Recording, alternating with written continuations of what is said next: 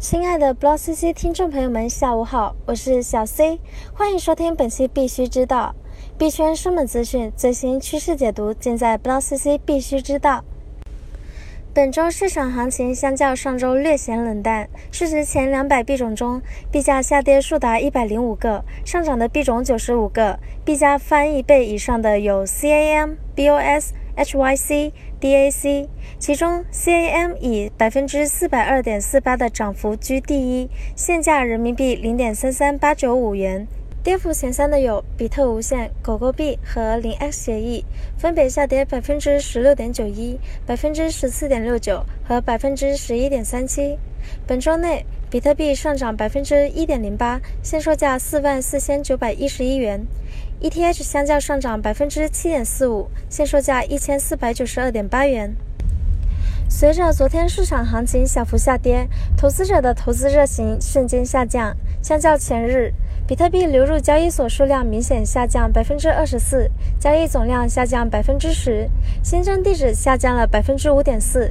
相较昨日，ETH 交易热情较前日相比明显下降，转账数量较前日比相比下降百分之十二点四。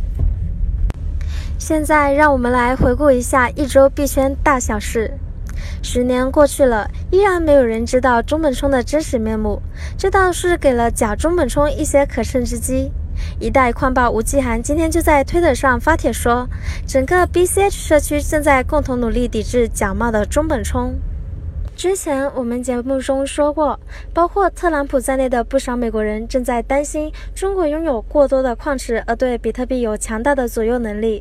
而最近，《瓦尔》杂志的一篇分析文章指出，目前美国官方控制的比特币数量超过世界上任何一个国家。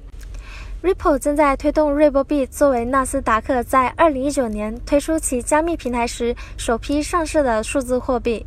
纳斯达克的内部人士透露，纳斯达克更关注数字货币的可扩展性，并认为瑞波币极有可能成为超越以太坊，成为第二大加密货币。下面我们来看看链圈方面消息。摩根大通最近列举了三家可能从区块链技术中长期受益的上市公司，不过这些公司与比特币无关。这三家公司分别是 Akamai、DocuSign 和 Anime。分析师认为，投资者应该在一个最能取代中间人或不存在信任需求的地方，或最能提供区块链服务的公司寻求机会。最近，平安集团和上海宝石交易中心都决议要引进区块链技术。瑞士信贷发布报告称，平安集团将整合区块链、人工智能和云服务等三项技术。上海宝石交易中心则与区块链公司 Avalanche。签订合作协议，将数字指纹在区块链平台上通过认证，解决了钻石和珠宝的国际市场信息链难题。今日，不少人对区块链的变革驱动力表达了看法。人民银行副行长范一飞在银行科技发展奖观摩研讨会指出，区块链与人工智能将作为核心技术，或将彻底改造金融行业。区块链应用主要应用于保险、证券结算等等。中银香港首席经济学家鄂志环认为，区块链的应用可能将推动人民币的国际化发展。不过，尽管区块链技术如此被看好，但其最终如何落地依然是问题。公钥加密技术之父、图灵奖得主迪飞亮相世界互联网大会乌镇峰会时表示。区块链的发展能否达到人们对它的高期待，取决于它能否为用户创造价值。他还提到，区块链让加密技术复兴。另外，看好区块链的还有 SOHO 中国董事长潘石屹。但在这场“学习就是力量”为主题的对话中，罗振宇则谨慎地称看不懂，也不做判断。最后，我们简要的来浏览矿圈的消息。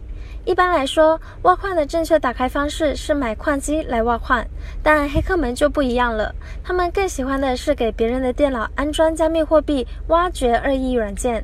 最近有安全机构发现，有黑客正在伪装加密货币挖掘恶意软件，并将其作为合法的 Windows 安装包传递出去。